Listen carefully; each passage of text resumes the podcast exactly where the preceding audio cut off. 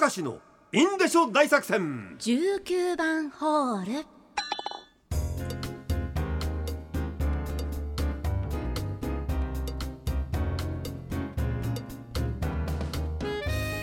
では今日も張り切っていってみよう、はい。ラジオネームクリスティーナ・アキレタ、夜中にとてつもなくくだらないことに気づいてしまったので皆さん聞いてもらえないでしょうか。はい、あの本屋さんで売っている単行本ってありますよね、うん、普通の言葉ですね。はいあります。単行本って音を並び替えるとうんこボタンになるんですよね。現場からは以上です。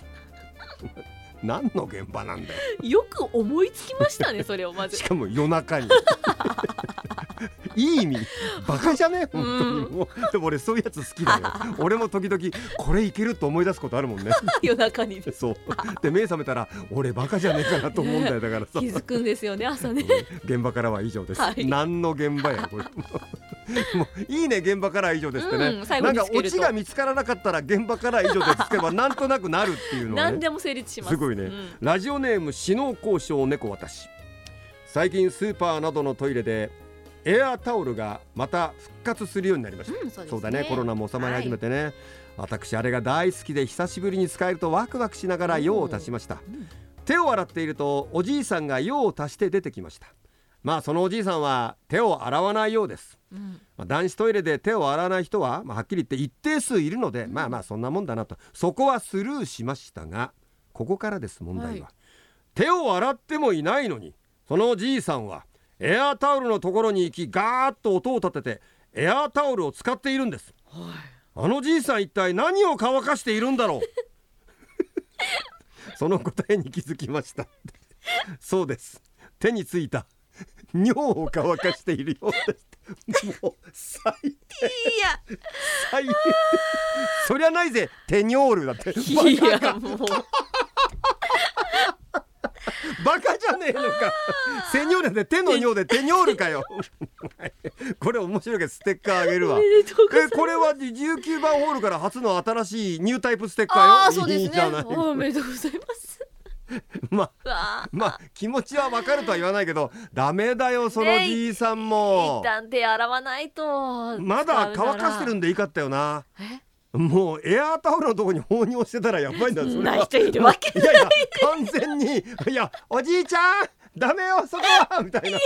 あーみたいなさだったそれは。もうもうこれ迷ったんだよもう。19番ホールで読もうかなそれとも親かなって迷ったんだが一応まあねあの19番ホールに回っていただきました。まあまあまあいいでしょうそれはね、えーぼっちの相棒、はい。私最近いぶりがっこのクリームチーズ和えにはまっています、うん。これだけでも美味しいんですがいぶりがっこの塩分が気になるのでクラッカーに乗っけて食べたらこれがまたあってお酒のおつまみにぴったりです。いぶりがっこ秋田のあのたくあのスモークな、はいあれうまいな、うん。クラッカーがあまりにも美味しかったのでどこのメーカーか見たら前田製菓と書いてあります。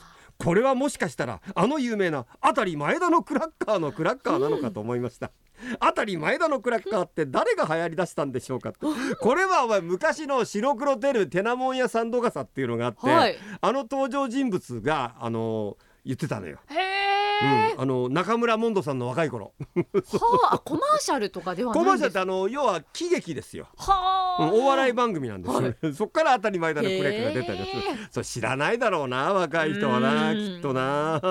ラジオネーム鼻水今日急な休みが入ったためしばらく聞いていなかった19番ホールをまとめ聞きしながら洗濯物を畳んでいます。ほいいねこの生活感があふれる描写がいいじゃないか。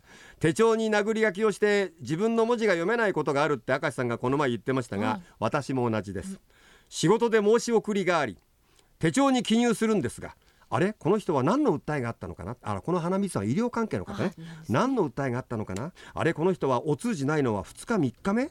本当にミミズが張ったような文字で後から書き直してしまいます、うん。